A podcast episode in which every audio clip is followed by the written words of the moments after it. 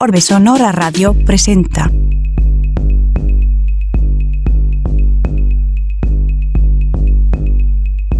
...88.5 FM, Radio Universidad San Luis. Bienvenidas, bienvenidos, bienvenidos a la cuarta temporada de Orbe Sonora Radio.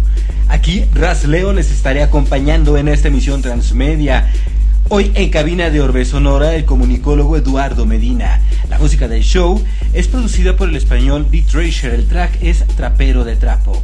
Estamos transmitiendo 5 en la frecuencia modulada en Radio Universidad San Luis en Matehuala en el 91.9 FM. El audio en línea. En línea nos estamos escuchando por radio y televisión.uslp.mx y por orbesonora.com. En video en video estamos enlazados por Instagram TV, por Facebook, por Facebook, por YouTube en las cuentas de Orbe Sonora. La versión en podcast de audio está disponible si lo buscan en Spotify, en Apple Podcast, en Google Podcast, Amazon Music, Deezer, Tidal, Tuning Radio, Mixcloud. Hay que buscar Orbe Sonora. Saludos Underprod Radio. Saludos Underprod Radio Comunidad Alemania. Underprod Radio Comunidad Nueva York.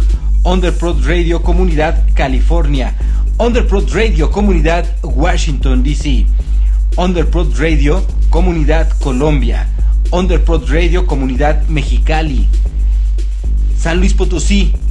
Saludos San Luis Potosí, desde aquí estamos transmitiendo. Saludos Underprod Radio Comunidad Filipinas. En esta ocasión tendremos como invitado al comunicólogo Eduardo Medina. Eduardo es un un chico que, pues bueno, coincide que estudiamos en la misma universidad, en la, Universidad Mesoamericana, pero en momentos diferentes. Y ya él yo me lo encuentro años más tarde en un canal de televisión en donde ambos eh, trabajábamos. Eh, eh, yo me encargaba del área de noticias, de la producción de noticias en, el programa de televisión, y Eduardo entró al área, al área de, promociones y de, y de y pues sí, de spots promocionales y, de, y, todo esto. Eh, y me llamaba mucho la atención la exigencia que él tenía para con, para con, con el grupo de personas con los que trabajaba. ¿Cómo estás, Eduardo? ¿Qué tal? ¿Cómo estás, Leo? Pues bien contento de estar aquí contigo platicando. Gracias, gracias. Aquí haciéndome bolas con la tecnología. no pasa nada, no pasa nada. ¿Cómo, ¿Cómo es tan avanzada el tema de la tecnología que de un mes a otro hay cambios, que de si eso es de un mes a otro, pues de un año a otro, pues hay muchísimo más. Imagínate, ¿no? Y luego las diversas plataformas que existen también, ¿no? Así es. Como para entenderle a todas, este, necesitarías como que sentarte un rato y dedicarle a cada una para sacarle el mayor provecho. Sí, sí, de hecho, sí, estar, estar, estar prácticamente en ellas. Oye, qué bonito jardín hay atrás de ti, ¿eh? Ah, gracias. Mi muro vertical. Es lo que te estás dedicando actualmente, ¿verdad? Ahorita hago parte de lo que hago, porque creo que ya no, me falta vender mole los domingos, como dicen por ahí. pues no estaría mal, ¿eh? Porque así como eres tú de dedicado, yo estoy seguro que sería un excelente mole. no, pues muchas gracias. Leo, antes que nada, buenas noches y muchísimas gracias por la invitación. No sé por qué me invitaste, pero ahorita va a bajar el rating. pues es que te, mira, eh, eh, aquí lo que hago es invitar a, amigos, que afortunadamente tengo grandes amigas y amigos, que están aportándole algo a San Luis Potosí.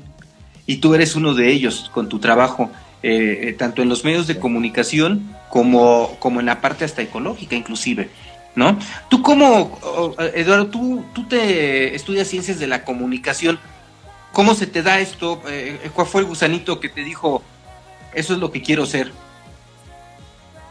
Y fíjate que todo empezó eh, como la clásica biografía chafa, puede parecer, pero es la verdad. Desde niño.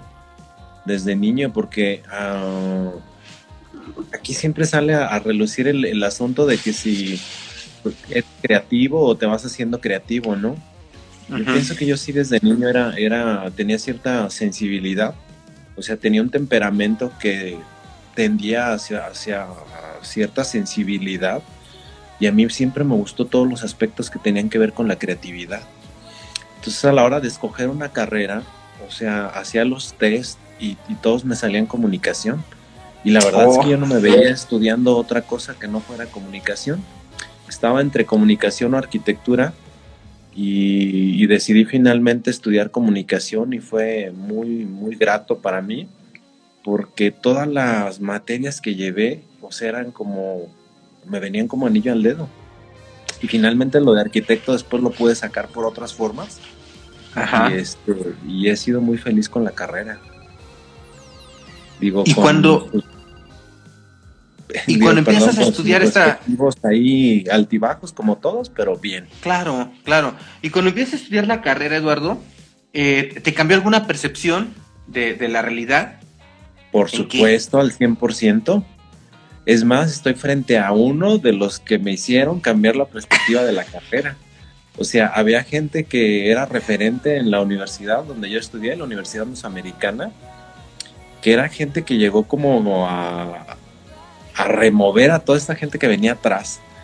Este, por ejemplo, tú, este, Pancho, el famoso Pancho, el buen Hugo Díaz, toda esta gente que ya traían otra onda, otra visión y que aparte venían como, como muy desinhibidos y yo que iba entrando así como que todo lelo, de repente encontrarte con este choque y yo que era muy, como muy cuadrado y hasta hoy día a lo mejor pues resultar medio cuadrado, pero a mí la carrera me, me soltó enormemente, ¿no? Porque ahora siento yo que soy un tipo como muy ecléctico, muy diverso, me gusta todo, me gusta, por decir, me gusta el reggaetón, pero también la cumbia, pero el electrónico, ¿te acuerdas de esas noches en las bóvedas? ¿Cómo no? Todo lo que da. Este, y eso me lo dio la carrera, dejé de ser muy, muy cuadrado para por lo menos empezar a tener puntas redondeadas, ¿no? y cuando tú sales de la universidad, yo, yo te ubico o te reubico cuando entras al canal 13. ¿Hubo antes algo de ello? Sí, o sea, en realidad mi formación viene desde niño, era muy creativo, mis papás me llevaban mucho al, eh, al, teatro, al teatro infantil, y me gustaba, o sea, me gustaba el Teatro de la Paz, por ejemplo, me gustaba el edificio como tal y me gustaban las obras, y me gustaba lo que veía yo en el fondo, ¿no? Todas estas este, escenografías que de repente se hacían en aquel entonces, todavía hasta como de papel, medias rústicas pero muy interesantes porque daban un aspecto muy padre con la luz. Y eso se me fue quedando en, la cabeza cuando entró a la secundaria, viene el parteaguas como de mi vida, por los famosos concursos que hay en todas las secundarias de oratoria, declamación y composición poética y ajedrez y pintura. Yo andaba en todo. Hubo un momento que, que, gané el concurso de declamación, pero también el de oratoria. Ok. Y el de pintura, ¿no? Y entonces teníamos que ir al estatal y me dijeron, pues escoge uno. Y dije, no, pues yo voy al, a los tres. Y me dicen, no, tienes que escoger solamente uno. dije, bueno, ok, voy al de declamación y voy al de pintura. Y, y me dicen, pues no, escoge o declamación o pintura. Dije, ok, escojo declamación y es bueno, total que sí es un relajo para que pudiera yo ir este, a uno solo, porque en uno se había ganado el primer lugar y en otro se había ganado el segundo lugar. Entonces, fíjate, era complicado hasta poder mandar a alguien porque tenía como que el primer lugar y el segundo lugar en otros. En la preparatoria fue como lo máximo para mí en, en esos aspectos creativos porque hice teatro ahí formé yo un grupo de teatro porque yo estaba en el turno vespertino. el, turno vespertino no tenía la oportunidad de ir a las clases de teatro como el, sí la gente que iba en el turno matutino. Bueno, si no puedo ir yo a las clases de teatro, son nada más para los de la mañana, pues entonces yo hago mi propio grupo de teatro, monto una obra y gano. Y así Hice mi propio grupo, y ganamos y fuimos a representar al, al este, en, una, en una estatal. Nos fue bien, aceptable, nos divertimos, fue lo, lo, mejor de todo. Y ahora al pasar el tiempo quizás es lo que más este, nos acordamos todos, ¿no? Los que estuvimos en la, en la prepa. no tanto las materias que vimos, sino lo que nos divertimos haciendo teatro. Llego a la universidad y este, pues ya con una, una creatividad desarrollada por ese aspecto teatral. Y te digo, encuentro este choque de gente, ¿no? Que ya venía eh, haciendo cosas interesantes en video, en audio. O sea, nunca se me va a olvidar la, presentación que ustedes tuvieron para su titulación. ¿A poco la viste? Sí, claro, yo estuve ahí en tu titulación y ese audio pues extraordinario. Por primera vez ver que se separaba el, el audio del lado derecho e izquierdo para crear un efecto y decir, oh, por Dios, yo quiero hacer eso. y ese era tuyo. Oh, sí, sí, sí, lo recuerdo. Y, este, y, la calidad interpretativa, ¿no? De, la persona que hizo ese audio. Entonces, todas esas, esas cosas fueron sumando en mi vida y, la pasé muy bien. Yo en la universidad llegué a hacer y deshacer también porque teníamos un director que tenía muchísima apertura para todo aquel que llegara con un proyecto y este y, lo expusiera y lo quisiera llevar a cabo, decía, te voy a dar oportunidad de que lo hagas, te voy a dar oportunidad de que utilices el nombre de la universidad, pero si lo vas a hacer, lo vas a hacer bien. Nos pagaban cero pesos con cero centavos, en teoría. Después me di cuenta que gané muchísimo, muchísimo en experiencia y ahora dinero gracias a ese hombre que en paz descanse. Luis Asensio. Maestro, al maestro Asensio. Que le debo al máster de másters, el, maestro Asensio y a Claudia Martínez también. También, que tengo perdida a Claudia, ¿eh? La ando rastreando por cielo, mar y tierra y... Todo no, la tenemos perdida, o sea, tengo tantas ganas de decirle nada más de perdido hola, ya con eso sería feliz. Ayer Eric subió una foto con, eh, de su titulación y está con ella y, híjole, Claudia, pues es una socióloga que me marcó precisamente eh, en eso, ¿no? En la visión sociológica de, de que tengo, ¿no? Ah, y creo que a muchos, ¿no? El, primer acercamiento que tuve, de hecho, contigo fue gracias a ella, fíjate. Ah, sí. Ella, ella como que quería hacer esa, esa simbiosis, ¿no? No, no se logró porque en aquel entonces te digo que yo era como muy cuadrado. Este, yo, yo sí no era como pues, medio teto, para que es más que la verdad en la universidad.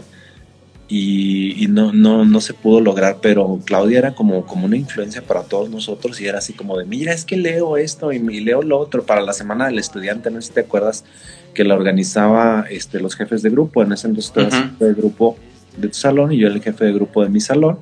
O sea, ¿cuántas generaciones nos llevamos entonces?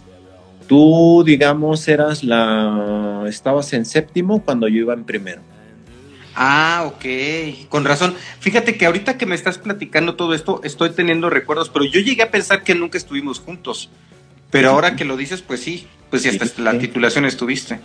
Sí, lo que pasa es que como nos separaba también los horarios, ah, ya. Este, ustedes ya iban en la, en la tarde-noche, nosotros íbamos en la mañana, pero te digo, o sea, ¿quién no iba este, a, ubicar a, a Leo Can? sí, eras un referente, güey, o sea, no es, eh, ¿cómo se llama? No es un golazo que me quiera aventar porque me estás invitando aquí a tu programa, no, era la verdad. Tanto Leo Cano como Hugo Díaz, como Pancho, no siga Pancho haciendo sus, talleres, Hugo apoyando, eh, tú con la onda acá más revolucionada, la ardilla más revolucionada que el resto entonces sí eran este, como que entre nosotros decíamos, ¿no? A lo mejor no se los decíamos a ustedes porque pues, tampoco los íbamos a, inflar tanto, pero era así como de si lo hizo Leo Cano, pues está bien hecho.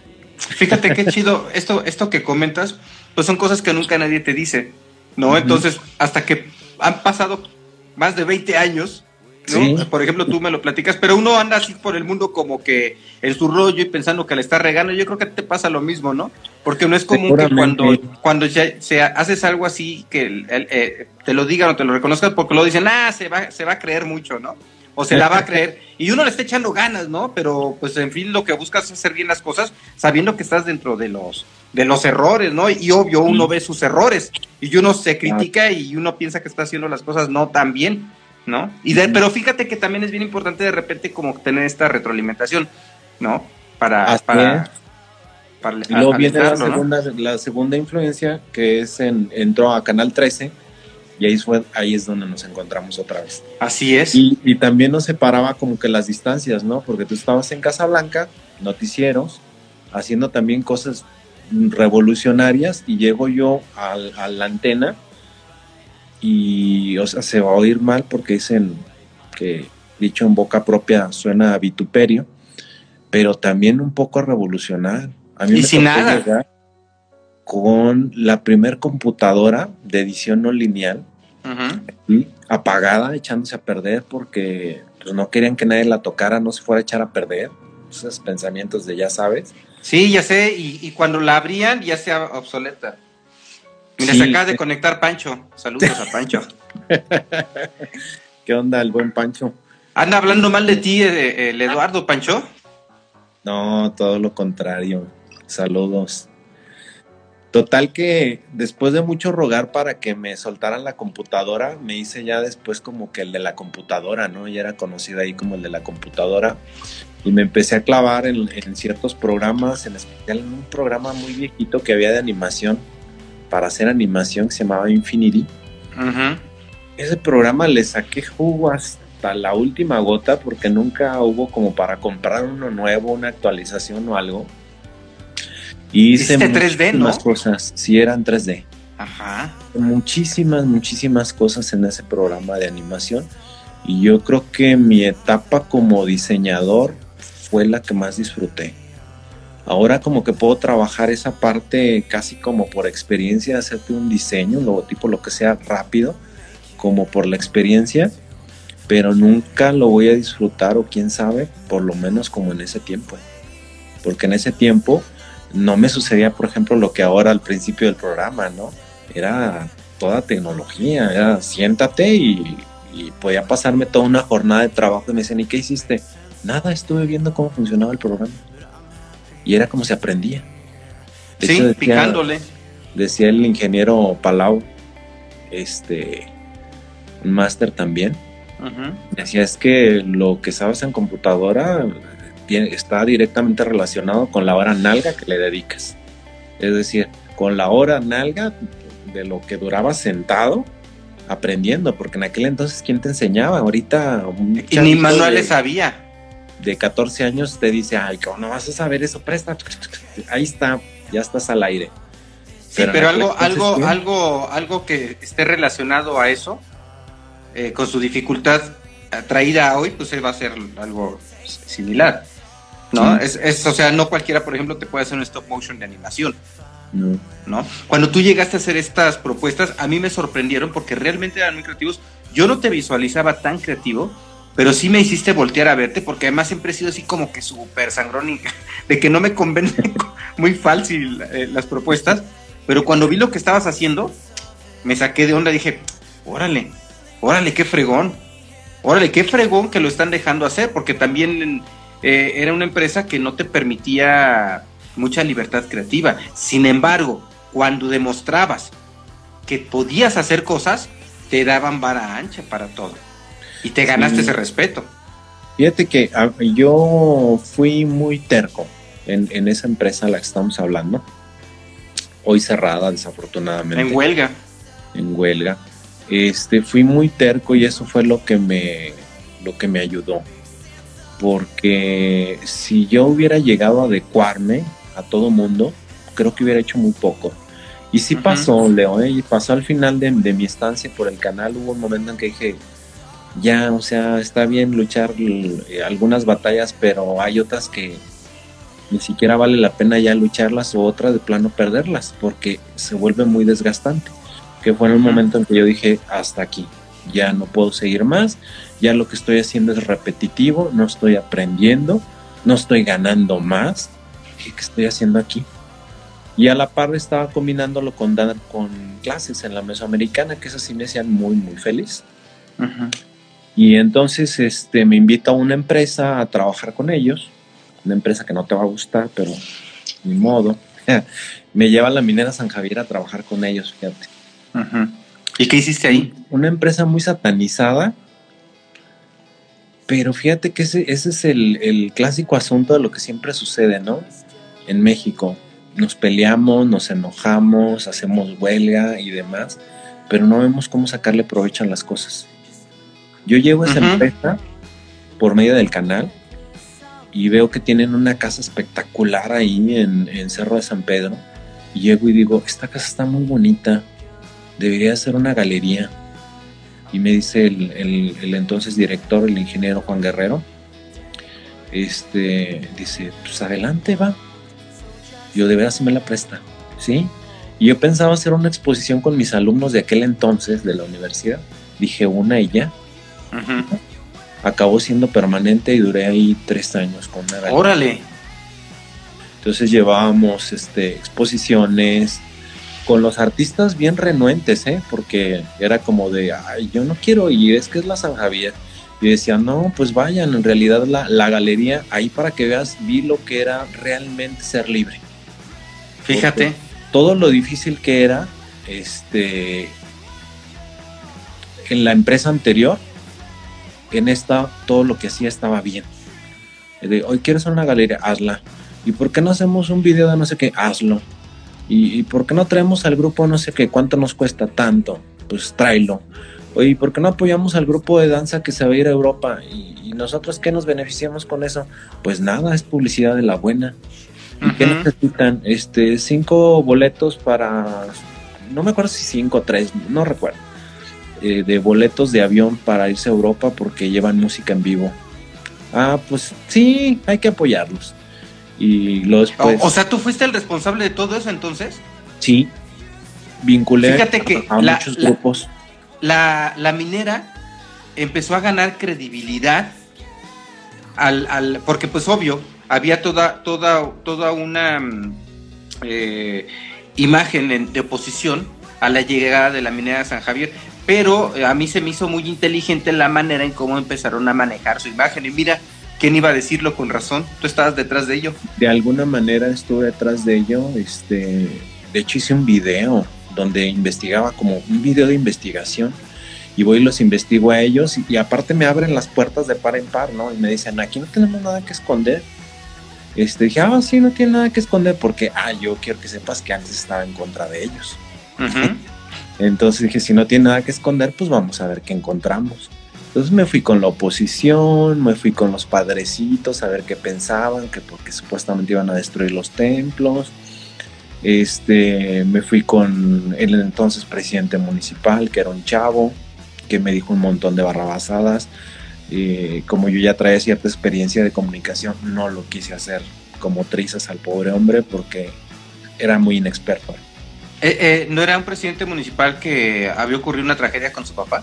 Exactamente. Sí, que al parecer asesinaron a su papá, es lo que se dice. Sí, sí, sí. y entonces él entra, pero pues sin experiencia política. Sin experiencia, sin, ya no política, ¿no? Sino hasta de vida. Estaba estudiando la, el tecnológico en ese entonces, en el tecnológico regional. Ah, ok. Entonces era demasiado joven. Pero bueno, el chiste es que yo ahí estuve trabajando con ellos. Eh, después sale este, este, gerente. Este gerente hizo muchas cosas por los pueblos, fíjate, de alrededor.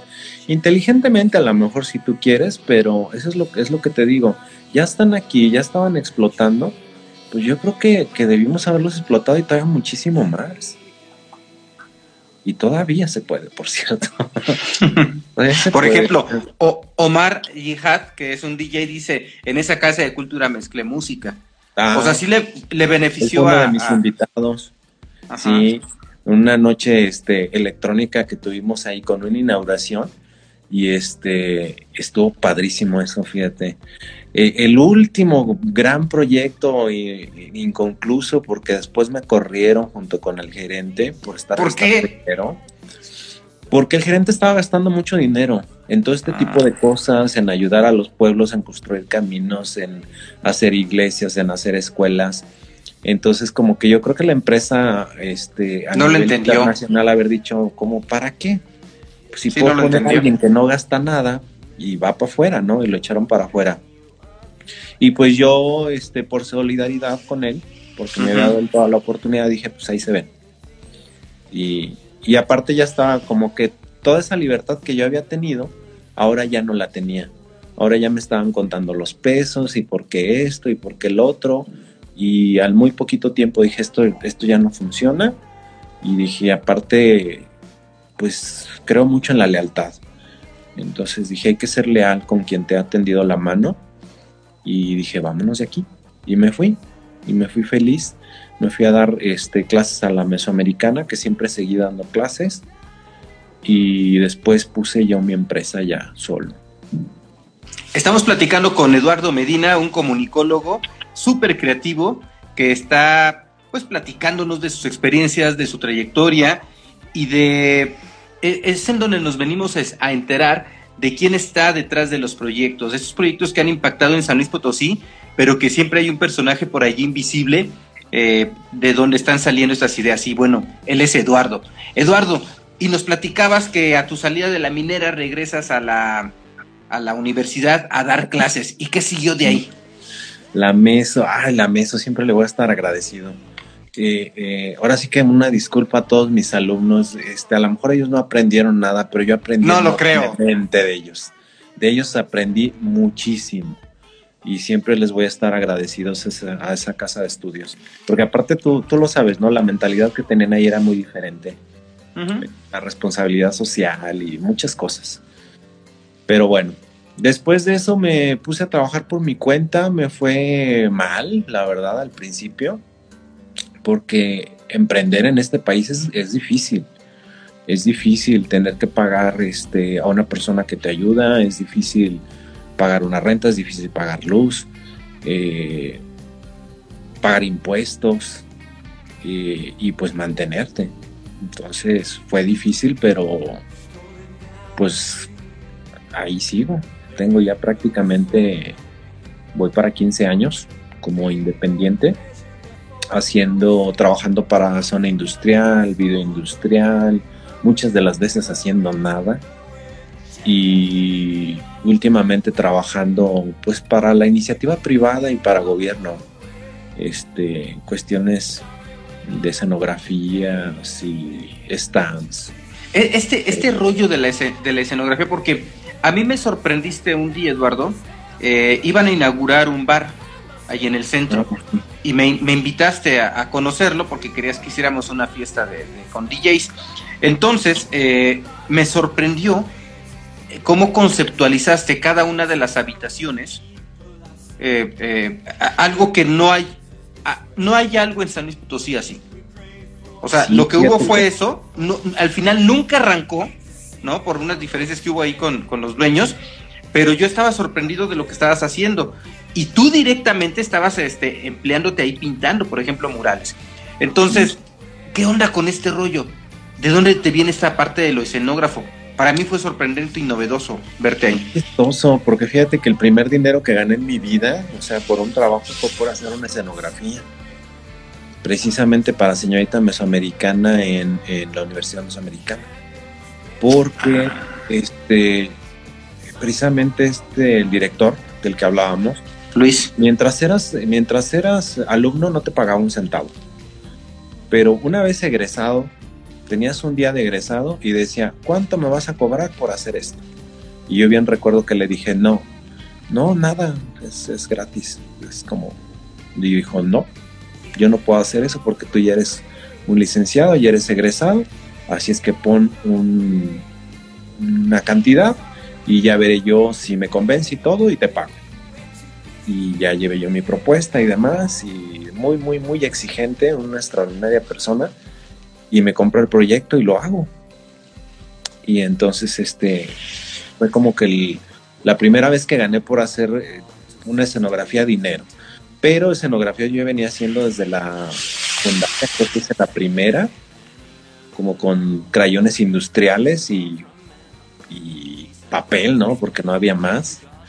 A mí me tocó como que ser esos afortunados, y creo que a ti también, de hacer las cosas muy manuales, con muchas carencias, pero con mucha creatividad, con, con mucha espontaneidad, y después hacerlas también en una computadora. O sea, a mí me tocó, por ejemplo, hacer televisión cuando todavía tenías como que jugar un poco con, las cámaras, con los efectos, como súbele a la consola pero bájale poquito, y, méteme este de este cassette y lo vas mezclando con este otro DAT, por ejemplo, ¿no? Cosas así muy extrañas, ¿no? Como para obtener un resultado. Así yo hacía, por ejemplo, también identificaciones del canal, así como de, pues necesito que salga como una antorcha este, con fuego y que se vea la cara de Miguel Hidalgo para el 15 de septiembre, ¿no? Entonces, pues era de prende el fuego y grábalo y bájale la, eh, el iris a la cámara, ¿no? Para que no se queme la toma y luego encima le ponemos este a Miguel Hidalgo. Pues era una mezcla ya como que entre lo antiguo y lo nuevo, ¿no? sí, es un, híbrido, ¿no? Nos tocó esa parte híbrida. Y ya después ya llegó After Effects y todo lo que existe ahorita. Ahorita ya nadie se molesta en hacer nada porque todo está prediseñado. Lo agarras de aquí, lo agarras de allá. Ya es una producción extraordinaria sin ni siquiera molestarte en hacer nada, ¿no? Nada más le cambias las letras y el dibujito y ya estuvo, ¿no? Facilísimo. En aquel entonces, ¿no? En aquel entonces tenías que ser casi pieza por pieza la entrada, por ejemplo, de un noticiero. Si había una letra ahí dando vueltas, la tenías que animar, una sola letra y ponerle el brillo y esto y el otro. Y, lograr resultados, algunos muy buenos y otros realmente me daban pena, pero salieron así es esto, ¿no? De la creatividad, como que hay días que la creatividad te da las satisfacciones más grandes y otros días te da como los, los peores bajones que te puedas imaginar porque dices, híjole, qué, qué mugrero hice, o sea, ¿cómo, ¿cómo, me atreví? Y hay otros que de repente también son unos chaples como, pues, yo creo que por la experiencia de repente dices, no esperaba que saliera tan bien y sale bien. Sí, sí, sí, pues ya hay un caminito recorrido. Exactamente. Entonces, e, esa es como la cuestión del, de la creatividad. Y me viene esto de las escenografías, te digo, desde la secundaria, en prepa hice para nuestras obras de teatro, para las poesías corales. Tenía uno de los elementos que tenía que llevar era hacer este, escenografías. Y yo era así como que yo quería recrear lo que yo había visto de niño cuando iba a, esas obras de teatro. Y entonces eh, era, pues, si era una casa, tenía que recrear la casa y, la primera, recuerdo estar eh, a las 8 de la noche en un concurso de, obras de teatro, así todo sudado, porque era como los tiempos de que hacía mucho calor, sin comer, sin desayunar, a las 8 de la noche no había desayunado. Y, este, y montamos la escenografía como en 10 minutos que nos daban como para hacerlo. Y, y quedó espectacularmente horrible, espantosa toda caída, toda chueca. Este, estábamos como cortando con tijeras en ese momento porque eh, hubo como errores de cálculo de dimensiones y demás. Y ahora en la actualidad dices, eh, pues no, o sea, como no dimensionar algo se me hace como casi imposible, ¿no? Pero gracias a eso, todo tiene un proceso, todo, todo tiene un proceso. Este, ¿de dónde aprendí yo a hacer escenografías?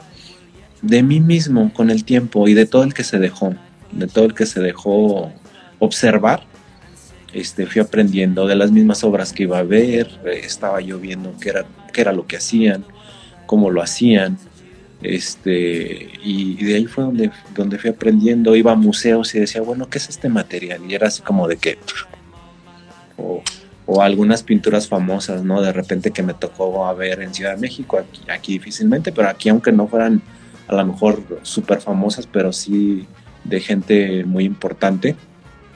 Eh, por ejemplo, Gloria Cardona, que en paz descanse, una pintora potosina que hacía una obra espectacular y entonces yo me acercaba así ver los ojos porque yo quería ver cómo, cómo había movido el pincel para, para lograr lo que había logrado. Entonces dije, ah, ok, entonces para pintar no se pinta como una pared, Ok. Hay que dar ciertos movimientos para lograr efectos. Ah, qué interesante. Eh, pinturas del maestro Gamboa, me tocó ver alguna que otra en vivo. Y, ¿Que él estuviera pintando? No, no, no, no, no, no tuviera yo tanta suerte. No, al maestro Gamboa yo lo conocí ya, ya grande. y, este, y ahora sí como que lo vi de lejecitos, ¿no? Pero alguna vez hicieron una, un homenaje y pusieron algunas pinturas de él. Ah, ok. Y de todos sus alumnos, ¿no? Que traen, que traen la escuela de él. Y sí he tenido la, fortuna de conocer a varios, este, entre ellos últimamente a la maestra Palomino, que es buenísima y que me sigue enseñando, ¿no? Porque esa es otra cosa. Siempre he estado metido yo en cursos de todo. Sí, desde la secundaria te digo que estaba en el de declamación, pero también en oratoria, pero iba a clases de pintura y este y hasta la fecha, hasta la fecha sigo, sigo tomando clases de escultura, por ejemplo, ahorita, eh, clases de dibujo y, y sigo explorando porque pues de eso se trata, como no estar este, estancado, sino siempre buscar nuevos, nuevos horizontes. ¿Y has, has hecho obra? Eh, sí, pero como para mí me da pena, la verdad, mostrarla todavía. ¿Por qué? No es muy buena, la verdad. Y técnicamente deficiente, creo yo, todavía, pero es que fíjate que es muy chistoso porque Mm, mi obra así como pictórica, por decirlo así, fue muy, muy chafa, muy... Cuando yo empecé yo era como que yo quería pintar como Miguel Ángel o, Leonardo da Vinci, pero nunca hay nadie que te diga, no hombre, no, no seas tonto, o sea, para llegar a eso se necesita un muy, muy buen tiempo. Y, y, yo mis primeras pinturas eran como muy decepcionantes, ¿no? Siempre he sido como muy exigente conmigo mismo. Entonces, este, a la gente le gustaban, pero a mí no tanto y me deshice de todas. O sea, las regalaba. Sí, las regalaba, era como que la pintaba y una maestra, ay, qué bonita te quedó, le gusta así, se la regalo. En serio, sí, se la regalo. Ya, pasaba inglés, ahora no sé inglés. Fíjate, ¿cómo, ¿cómo no fui de esos afortunados? que me quedé con algo tuyo. Pues tienes que ah, seguirlo haciendo, Eduardo. Más adelante, yo creo, en escultura. Fíjate, ya estoy, ya me siento más este, capacitado, ya estoy haciendo cosas más interesantes. Entonces, este, espero ya algún día poder exponer algo que, valga la pena e invitarte. No, pues ahí estaré. Ahí estaré gustoso. Para que vengan ahí las cosillas que hacemos. Ahora lo que hago, fíjate, es esto. Como no soy tan bueno para pintar. Ay, sí, güey. Eh, decidí mejor que las pinturas se hagan solas. Entonces me fui a un curso a Ciudad de México con unos eh, tipos españoles que crearon un sistema para hacer muros verdes, muros verticales. Yo les llamo ecosistemas, pero son ecosistemas verticales que son eh, plantas que viven en, un muro. Entonces, ese es como lo último que traigo ahorita. Y ya tengo como unos cuatro años haciendo eso. Y, eso me fascinó, porque a mí también desde niño las plantas eh, siempre me han gustado. Y me gustan porque mi mamá las tenía. Mamá, nunca, nunca tuve yo como un jardín muy grande, o más bien, no miento, sí tuve un jardín muy grande cuando era niño y mi papá lo tuvo que desaparecer para construir una panadería, que eso es otro punto que por ahí me pusieron. Dicen que también soy panadero. La verdad es que no. Mi papá ah, panadero. Pero te dedicas a vender pan también. Mi papá. Cada determinado tiempo. Mi papá sí, este, yo le ayudo, desde niño le ayudé. Eh, mi papá, uff, fue como mi gran, digo, fue de niño porque lo sigue siendo, afortunadamente todavía lo tengo, fue como mi gran maestro de, ándele, aviéntese. Él y mi mamá. Eran como de, más mal de lo que está, ya no puede estar. Así es que hazlo. Entonces, por ejemplo, mi papá me mandaba a vender pan cuando yo tenía como, no te voy a mentir, como ocho años y me da mucha pena. Y hoy te puedo decir que me puedo salir a vender pan, me puedo salir a vender paletas o lo que sea y no me va a dar pena. No, pues es diferente, es otro momento. mínimo. Y luego menos después de haber estudiado comunicación, ¿no? Este, porque todavía llegué a, estudiar comunicación como con ciertos este, tabús y tonterías en la cabeza. Pero te digo, este choque de, de la gente que iba a más adelante los maestros que tuve y todo, y llegas y sales revolucionado. Y lo te enfrentas a la realidad y todavía más, ¿no? Y a medida que pasa el tiempo todavía eres más desinhibido, y más desmadroso y, le das oportunidad a nuevas cosas que entren a tu vida y, la pasa uno muy bien. Me di cuenta de eso, fíjate, hace no mucho tiempo, que cada que das oportunidad de dejar entrar cosas nuevas a tu vida, eh, te pasan cosas interesantes. Le dan ese sabor interesante a, la vida. Mira, y le van dando giros también. Ahí están mis amigos de, Tabasco que ahorita están viviendo en Playa del Carmen, mande, mande corazones. Por ejemplo, mira, ese es tu hijo, mira. Mi hijo, ay, mi hijo Isaías. Es mi hijo adoptivo. Lo quiero mucho a él y a Rodrigo, a Clayvin. Eh, son chicos que trabajan conmigo desde hace mucho tiempo y son prácticamente mis hijos. Eh, les estimo bastante, los saludo a ellos.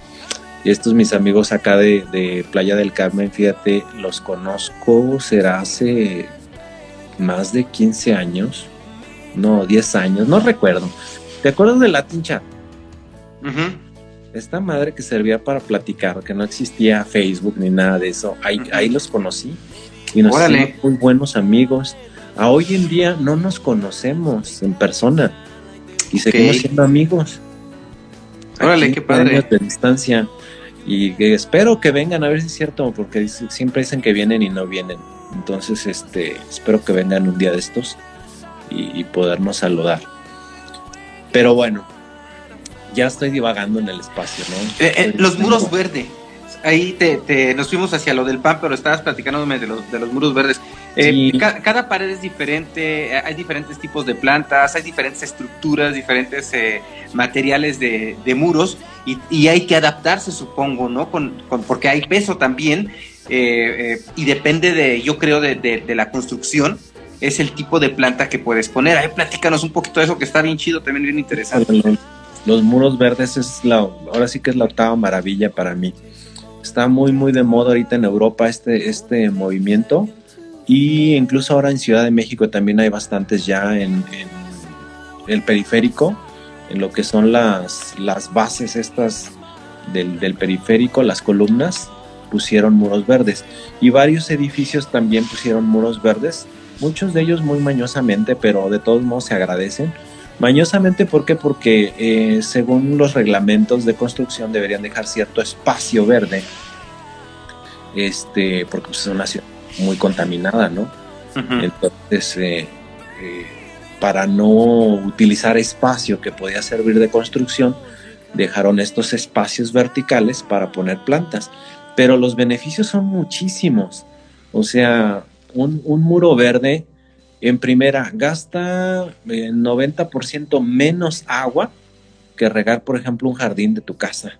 Porque se absorbe en el jardín, ¿no? Y el, de, tu jardín se absorbe y, va a dar pues, al subsuelo, ¿no? Finalmente algún día regresará el agua, pero eh, esa agua limpia que estás este, pues tirando en el jardín y, no está siendo tan eficiente esa agua, ¿no? Que pudiera servir para otros fines, como para tomarla, por ejemplo. O sea, hay un sistema de riego especial para el muro verde, entonces, o sea, no, no, vas a agarrar la manguera y a darle. No, a darle manguerazos o cubetazos de agua, no, no, es un, es un intrincado sistema de riego, este, como por... Uh, viven como en hidroponía. ¿Qué es hidroponía? Es una mezcla entre goteo e hidroponía. Hidroponía son las plantas que viven en agua. Ah, ok. No sé, yo creo que todos tuvimos una abuelita, una tía, una mamá o algo, o por lo menos lo vimos en otra casa, que tenían un, florero en el centro de la mesa y tenían ahí unas culietas, ¿no? Estas plantas que son culietas, viviendo en pura agua. Ajá. Bueno, hay plantas que pueden vivir así sin tierra, pero sin agua. Ahora no es un agua de la llave común y corriente, es un agua especial. Esa agua, yo, eso es lo que yo me dedico a hacer. Yo hago investigación del agua. Ok. Este, checo cómo está esa calidad de esa agua y la mejoro y le pongo nutrientes y le pongo la calidad del agua que necesitan las plantas para poder vivir en agua. Y entonces este muro que, vemos aquí atrás y para quienes nos están escuchando, pues es como un cuadro gigante de plantas puestas eh, de, cierta, de cierta manera. Por eso te digo, como no soy muy buen pintor, dejo que las plantas se pinten solas. Y es como un cuadro gigante, orgánico, nos va regalando según el mes este, diferentes tonalidades. Por ejemplo, y que, esto, y que esto es pensado, es decir, tú decides qué tipo de planta va en determinada zona, ¿no? Por sus colores, por sus texturas, por sus formas, ¿no? Así es. Eh, originalmente así pensé, fíjate, y, le di formas. Y, yo quería que, las plantas siguieran esas formas. Y la, verdad es que al, pasar el tiempo me di cuenta que, cuando eran más orgánicas eran mejor. Que, la, que dejara que unas invadieran otras, que otras desaparecieran, que unas fueran absorbidas por otras, eh, que la, la que es más grande de repente tapaba la más pequeña, la más pequeña se secó, pero no importa porque luego de repente resurgía en otra temporada del año, eh, en primavera florean muchas, en invierno otras dejan de crecer, pero el musgo sale. Por ejemplo, si estuvieran ustedes aquí, como hace un rato se regó solo, se riega solo, da un aroma como a tierra mojada, como cuando llueve. Y ahorita en invierno da mucho ese olor como a musgo como cuando ponemos el nacimiento de la casa y que, ese musgo que compran, que por cierto no lo compren porque no está bien, se, se, extrae de una manera no muy adecuada. Eh, ah, van a decir, bueno, entonces tú por qué si lo tienes? Bueno, yo lo tengo porque el musgo que hay aquí en mi muro verde salió solo. O sea, llegaron esporas, les pareció agradable y ahí viven pero viven en tiempo de invierno, o sea, las esporas que llegaron son esporas de alguna variedad de musgo que vive en invierno. Entonces en invierno se llena el muro de, este, de este musgo y ahora que venga la primavera seguramente se torna color marrón, amarillo y luego desaparece. Y el próximo invierno espero tenerlo de regreso. ¿Y qué tipo de tratamiento tiene el muro, Eduardo? Para que no guarde esta humedad para o hay una separación, me imagino, hay una este sistema de riesgo, ¿va? Hay, una, cama de aire, se puede decir. Luego después viene una capa plástica, luego vienen sustractos, ah, y, el sistema de riego y luego las plantas, ¿no? Sí, porque si no, ya me imagino la, la, sala del vecino, ¿no? Sí, la, sala del vecino toda llena de mo, diciéndome, oiga, quite ya su cosa porque pues, me está dañando. No, fíjate, yo ya tengo con este muro cuatro años ni mi casa se ha visto afectada ni con una gota de agua, ni la del vecino menos, ¿no? Porque yo hubiera venido a decirme. No, no, no, es, es todo un sistema muy, muy profesional, este, que sirve precisamente para poner plantas donde no se pueden poner plantas. Ah. Y las bondades son infinitas. Mira, una, gasta muchísima menos agua que regar Absorbe polvos. O sea, el, el polvo común y corriente este, a la hora de regarse, pues se absorbe y va a dar hacia abajo ese polvo, ¿no? Y ese polvo también sirve para las plantas. a diferencia ¿eh? de un muro, por ejemplo, de plástico, Ajá. En un muro de plástico sí atrapa el polvo, pero ahí se queda. Ajá. Y entonces lo que te va a ocasionar son alergias Ajá. el tiempo. Pero este no, porque este lo absorbe, porque son plantas vivas. Absorbe materiales pesados como el plomo, entonces las, plantas absorben ese tipo de materiales pesados y purifican el aire. Entonces, por ejemplo, un metro cuadrado de un muro verde sirve para que una persona este, consuma ese oxígeno este, durante un año. O sea, un, metro cuadrado, la producción de ese oxígeno es eh, propiamente la que necesita una persona. Entonces imagínate si hubiera muros verdes por todos lados no, pues, qué chido. De, ciudades este, muy sanas, ¿no? Este, no tendríamos esta descompensación de lluvias, tendríamos las lluvias cuando deben de ser. O sea, muros verdes o azoteas verdes, que son muy similares. Este, y, pues ese es mi sueño, ¿no? Espero ver algún día San Luis lleno de muros verdes. ¿Qué, es lo que te quería preguntar? que los haga quien sea, ¿no?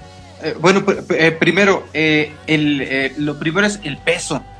¿Qué ocurre con el peso? ¿Se, hace una construcción especial para...? Son muy livianas porque precisamente son plantas solas que no traen tierra. Entonces solamente su raíz y la planta. Entonces, eh, eh, precisamente te digo, es poner plantas donde no se puede poner plantas. Si yo siembro una planta con tierra en, la pared de mi casa, imagínate si pongo, como en este caso, aquí en, mi casa hay como cerca de 2.000 especies, ¿no? Eh, bueno, no, 2.000 especies no, como 2.000 plantas y como 180 especies diferentes. Este, si yo pusiera todas en una maceta, imagínate la cantidad de peso, este se viene para abajo. Con todo y maceta. Se viene con todo y maceta y se cae y, no, sería un, desastre, ¿no? Entonces, esto de, lo que te digo, esto en muros viven en agua. Es lo que se le llama hidroponía. No sé si han visto esas lechugas que de repente venden ahora en los, en los supermercados que vienen. Que te las venden vivas, ¿no? de plástico. Ajá. Bueno, esas fueron creadas en, eh, como una especie de alberca por medio de un unicel que estaba flotando y lo único que caía hacia abajo eran las raíces de la lechuga. Pues esto es lo ah. mismo, esto es lo mismo. Le das a la planta luz, le das de comer a través del agua y pues vive. Es complicado porque no es así como de nada más le voy a echar agua, pero pueden vivir. A lo mejor en San Luis Potosí, en el Museo Laberinto, podemos encontrar algo con estas características, pero tú qué sientes que está ocurriendo en la, en la arquitectura y en la edificación en San Luis Potosí, que no se le está poniendo atención a estas propuestas ecológicas o estas propuestas como de los, muros verdes? Fíjate que, bueno, afortunadamente en San Luis Potosí hay espacios para sembrar. Hay espacios para sembrar árboles, hay espacios para poner una planta. Por eso los muros verdes como que no han sido todavía tan socorridos, ¿no? Pero hay lugares donde sí se podría, por ejemplo el centro, que ya se quedaron este, sin esos espacios importantísimos para, para ver áreas verdes, que esto sería una opción.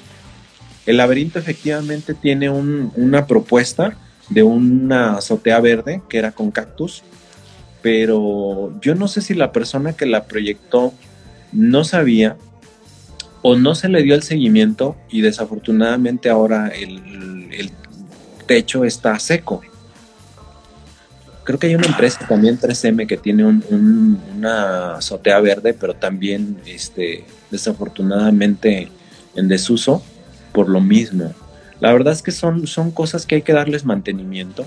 Cuesta, claro. cuesta tiempo, cuesta dinero, pero bien vale la pena, porque es un, es un remanso de calma este, tener una cosa como esta.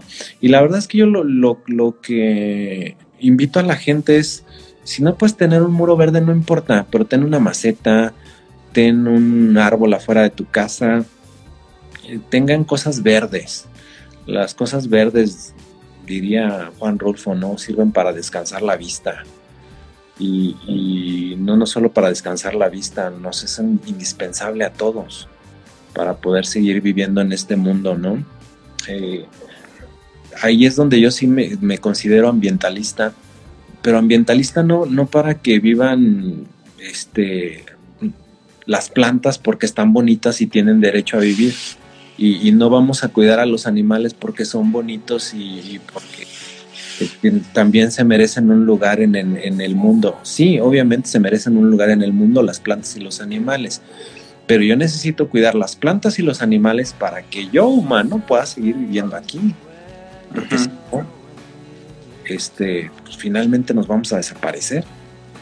Entonces siembren, siembren plantas, siembren este, árboles, investiguen cuáles son los más adecuados, porque luego después también la gente siembra árboles afuera de su casa y se rompen las banquetas. Un árbol gigante rompe las banquetas y después llega otra persona y tal el árbol y luego empiezan los vecinos a pelearse. No, no lo tiren, el árbol tiene 20 años. Y, pues sí, pero es un árbol que no debió estar ahí. Porque mi casa se está destruyendo. Sí, pero el árbol tiene 20 años. Bueno, hay que investigar también cuáles son los más adecuados, ¿no?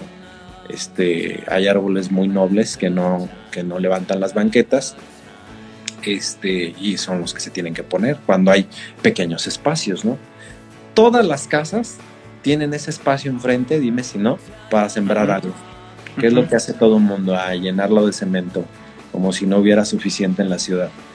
Entonces, este, no le echen cemento, pongan mejor un arbolito, una planta. Eh, nos ayuda a todos, hasta para la sombra, ¿no? Porque eso sí, nadie siembra un árbol, pero hay uno solo de esos grandes que hablamos y todo el mundo se lo quiere agenciar para poner su carro, para que le haga sombrita, ¿no? Entonces, esa sombrita la necesitamos todos. oye, Eduardo, ¿y estos muros verdes se pueden tener en exterior, pero también en interior, verdad? Se pueden tener en exterior, se pueden tener en interior.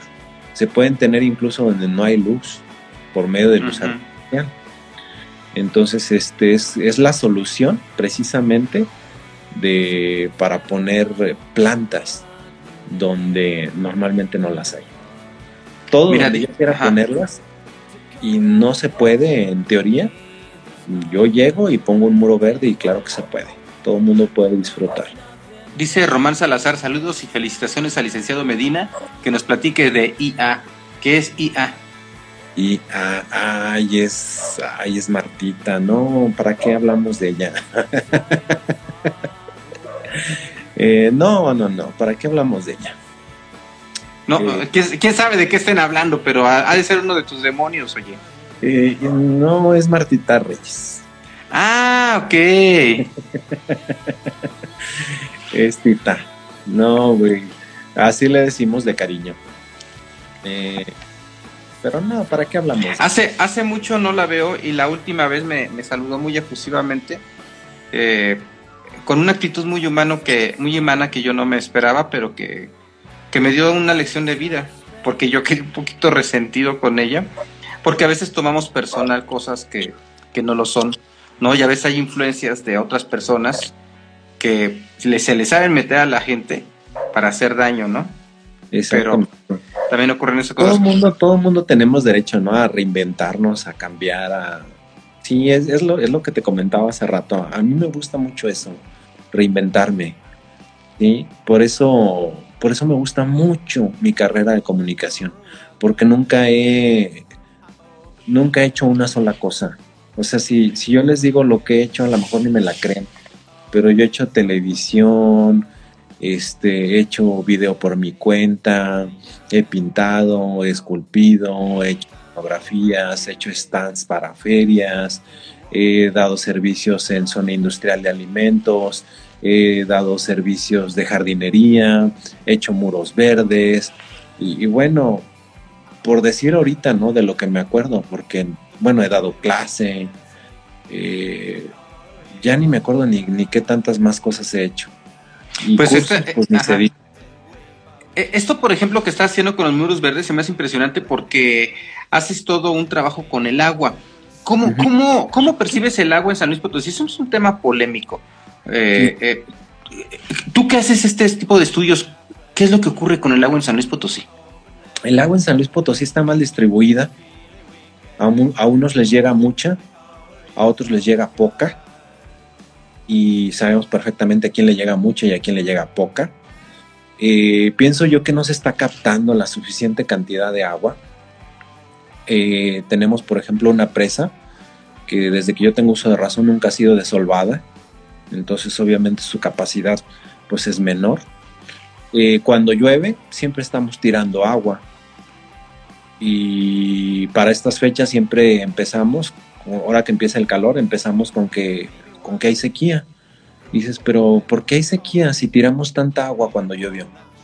Pues no la estamos captando este, precisamente es de concientizarnos todos, de, ahorrar el agua, de no desperdiciarla, precisamente utilizar este tipo de sistemas para hacer más eficiente el uso del agua.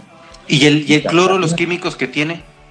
Fíjate que de lo que yo he visto, no, no hago estudios tan profundos como a lo mejor los haría un químico, porque los estudios que yo hago son exclusivamente para las plantas, pero eh, por lo menos la calidad del agua eh, que hay aquí en, donde yo vivo, en tu casa, su casa, eh, no viene tan mal. Normalmente lo que puede perjudicar a la persona es el exceso de sales, de sales porque ahí van metales, ahí van minerales en general.